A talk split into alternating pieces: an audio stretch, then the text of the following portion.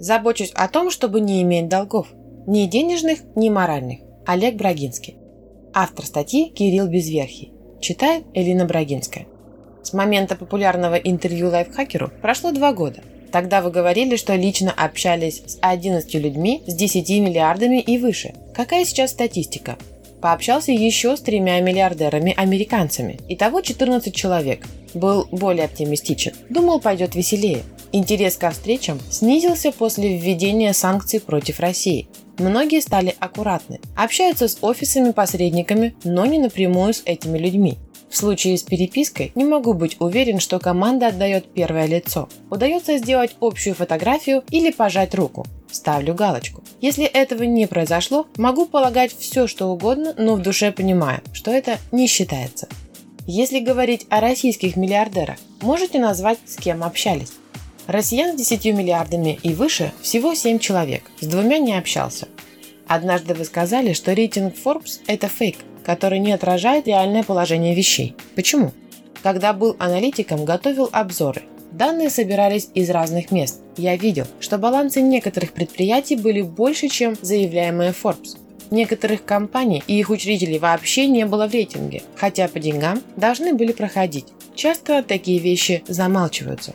В списках отсутствуют триллионеры, члены семей Ротшильдов, Рокфеллеров, Барухи. Их нет ни в рейтингах стран, ни в мировом списке. Если взять журнал за последние лет 30, то некоторые люди из рейтинга исчезали, хотя живы и не было информации об их банкротствах и дележах. Одна из вех вашей богатой карьеры – занятие трейдингом для клиентов банка. Расскажите про этот опыт. Не делал операций на бирже, занимался аналитикой, но было время, писал компьютерный антивирус. Такие программы – соревнования умов. С одной стороны, вирусы писатели стараются скрыть вредоносы, с другой – антивирусники пытаются их обезвредить. Задача вируса – заражать файлы и оставаться незаметным. Задача антивирусника – найти, обезвредить и, если нужно, расшифровать данные. Считается, что человек, борющийся с компьютерными вирусами, может обнаруживать закономерности на рынках. Поэтому ко мне обращаются, просят просчитать портфели, стоимости и корреляции поведения ценных бумаг. Создаю стратегии, строю краткосрочные модели, даю советы. Ваши заказчики – это частные люди или компании? Как правило, компании, чаще иностранцы. Много арабов, азиатов и американцев. Россияне и европейцы обращаются реже. Для этого есть причины. Одна из них – не все пытаются разобраться в рынке. По крайней мере, так говорят. И, конечно же, лукавят. Мои услуги дешевле, чем у специализированных команд, которые долгосрочно снимают красивый офис и несут серьезные операционные расходы. Я работаю на двух-трех компьютерах и собираю информацию из открытых источников. Возможно, менее профессионально, но точно быстрее. Чтобы понимать, о чем идет речь, расскажите пару кейсов. Как правило, это индустрия на фоне будущих приватизаций или выборов. Например, считается, что в ходе выборов личности, находящиеся у власти, могут уйти. Как правило, смена людей на наших территориях приводит к изменению конъюнктуры.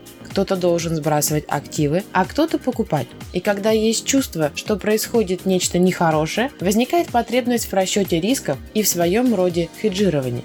Бывает, в индустрию хочет зайти стратегический инвестор и просит меня оценить рынок. Бывают ли менее приземленные запросы? Например, сделать стратегию, которая приносит прибыль. Бывает. Причем запросы приходят как от профессионалов, так и от новичков.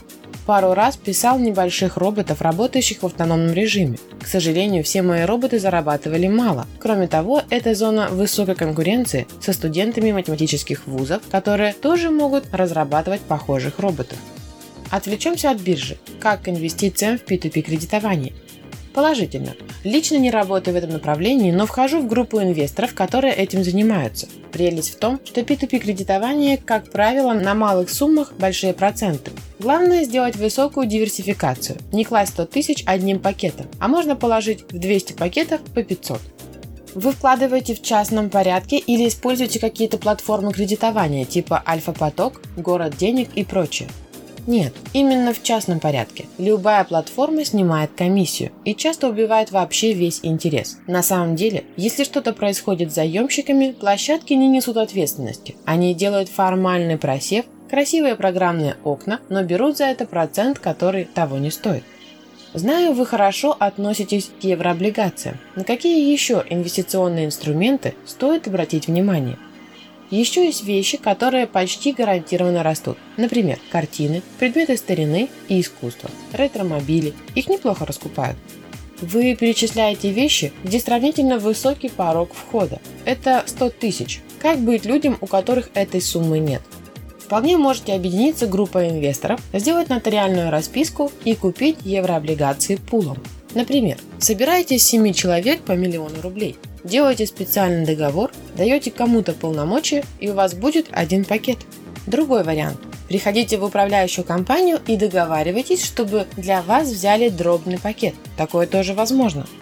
Есть такое выражение «мы есть то, что есть наше окружение». Вы имели контакт со многими миллиардерами? Глядя на них, вы не хотели бы поставить себе цель заработать 1 миллиард? Нет, несколько раз терял деньги. Три раза по разным причинам серьезно пролетал в минус. В каждом случае допускал глупости, но в основном самонадеянность. Вдруг понял, что важнее не то, сколько у меня денег, а насколько быстро смогу восстановиться, потеряв все. Поэтому забочусь о том, чтобы не иметь долгов, ни денежных, ни моральных. Только начинаешь накапливать обязательства, и что-то идет не так. Никого не можешь ни о чем попросить. Наоборот, пытаюсь окружающих вгонять в долги. Не в материальном, а в моральном плане, чтобы в случае чего моему звонку радовались и на просьбу откликались.